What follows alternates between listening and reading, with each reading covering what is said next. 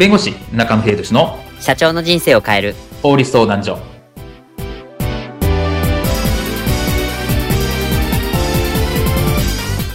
こんにちは。弁護士の中野秀俊です。こんにちは。アシスタントの堀内隆です。この番組は IT 専門の弁護士中野秀俊がこれはすぐに使える法律主に企業法務の知識を分かりやすくそしてちょっとコミカルにお伝えする番組です。よろしくお願いいたします。今回のテーマは景品表示法の対象外になるときってどんなときです。はい。プレゼントや検証での商品については限度額があるなど景品表示法が適用されています。しかしこの景品表示法には実は対象外となるケースがあることはご存知でしょうか？今回は弁護士自らが景品表示法の対象外についてお話しいたします。では景品表示法についてこういったシーンはありませんでしょうか？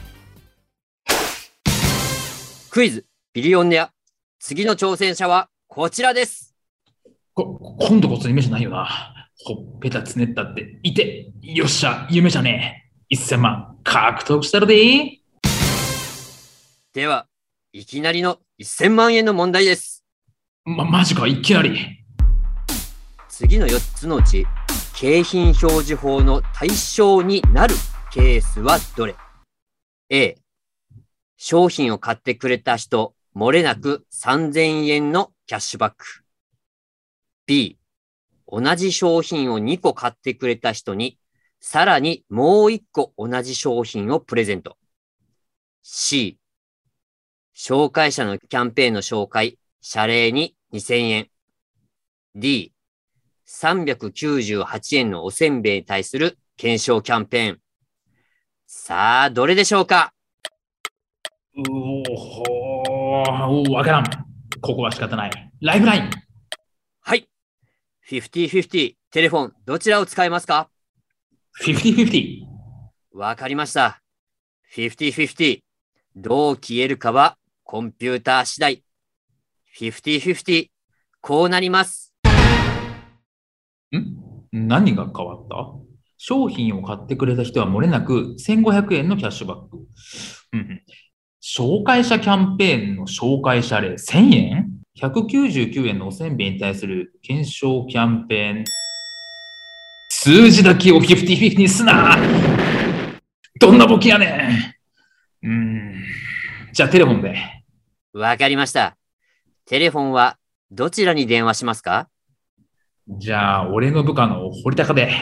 あ、もしもし？堀高くん？あー、社長、何やってるんですか？何やってるんですか？ってお前飲んでたのか？お前今テレビに出てるんだぞ。何嘘言ってるんですか？そんなことはいいから、今な、クイズビリオンネアでテレフォ。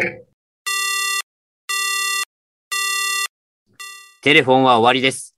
さあ、お答えください。たく使えねえな、あいつ。お、やけだ !D! D の398円のおせんべいに対する検証キャンペーン。ファイナルアンサー？ファ、ファ、ファイナルアンサー。正解見事1000万円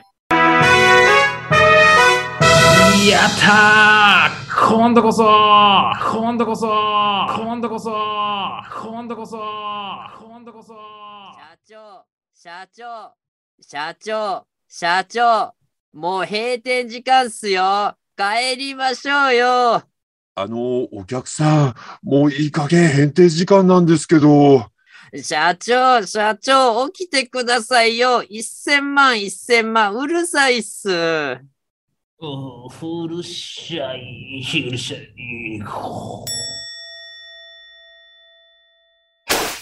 今回のテーマは、景品表示法の対象外になるときってどんなときについてお話を伺います。はい。えっと、先ほどから話がある通り、あの、景品表示法なんですけど、これの対象外になるケースというのがあるみたいでして、まあ、代表的な今回3つをちょっとご紹介いただけますでしょうか。そうですね。あの何かこう、プレゼントする場合に、景品表示法っていうのが関わってきて、はいなので、その、プレゼントの上限金額っていうのが決められるんですね。これは前の回でもお話ししたんですけどはい、ただし、プレゼントする場合でも、景品表示法の対象外、対象にならない場合がありますと。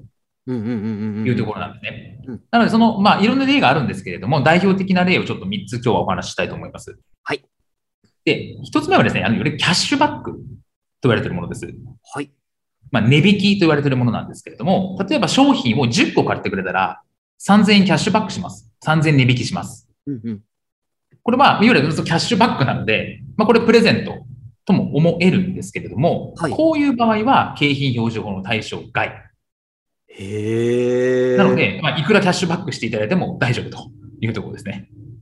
じゃあ、全額キャッシュバックでも大丈夫ってことですよね？そういったあ大丈夫ですね。そうですね。1万円の買ってくれた人に、例えばまあ9500円キャッシュバックしますみたいな。はい。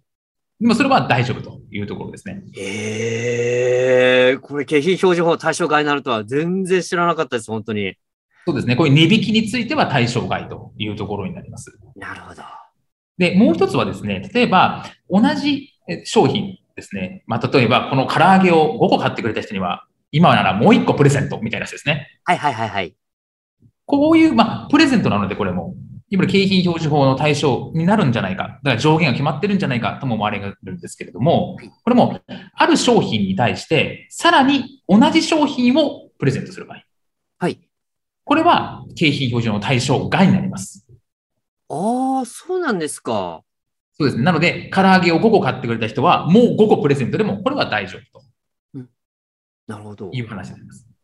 あれはどうなんですか？例えば、あの、コンビニなんかで、まあ、唐揚げ5個、あの、買って、えっ、と、1個、コロッケがつきますよっていう場合はどうなるんですか？これですね、あの、同じ商品なので、はい。あくまでやっぱり唐揚げしかだダメかなというところもあります。ああ。まあ、ここがどこまで厳密なのかっていう部分は正直あるんですよ。揚げ物じゃないかっていう部分はあるのかもしれないんですけど、い基本的にはやっぱり同じ商品うんになるので、例えば唐揚げ5個買ってくれた人にはガムをプレゼントしますみたいな話だと、これはそのガムについては景品表示法の対象ない。景品表示法の対象になるので、ちゃんと上限、ガムの金額はいくらまでみたいなことが決まってるって形ですね。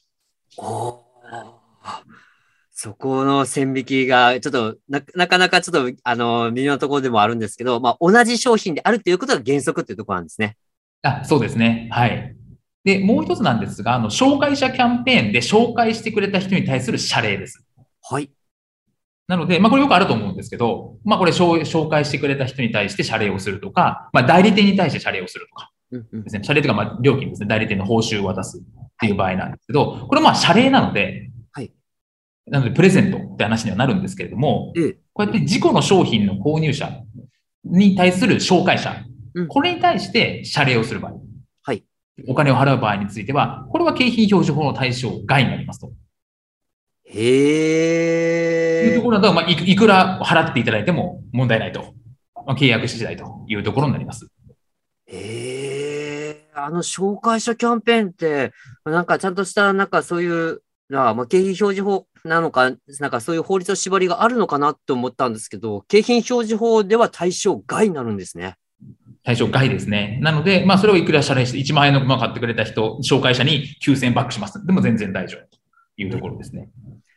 なるほど。なので、こういうふうにその、まあ、プレゼントと一言で言っても対象になるものとならないものっていうのがあります。で、対象になるものに関しては上限規定というものがありますので、それを守っていただく。で、対象外についてはそういうことを考えなくていいという話になるので、そこは押さえていただければと思います。はい。というところで、その景品表示法に当たるケースと、まあ当たらないケースというのがちゃんとありますので、まあ当たらないケースをちょっと確認をしていただいて、まあ各種キャンペーンをね、打ち出していただければと思います。今回の弁護士中野秀俊の社長の人生を変える法律相談所はお役に立てていただけましたでしょうか？企業活動において気がつかないうちに違法になっていることや、ちょっとした法律の知識があれば一気に打開できる、そんな法律のエッセンスをご紹介していきますので、この番組をフォロー、いいねをお願いいたします。よろしくお願いいたします。ではまた次回をお楽しみに。ありがとうございました。ではまた。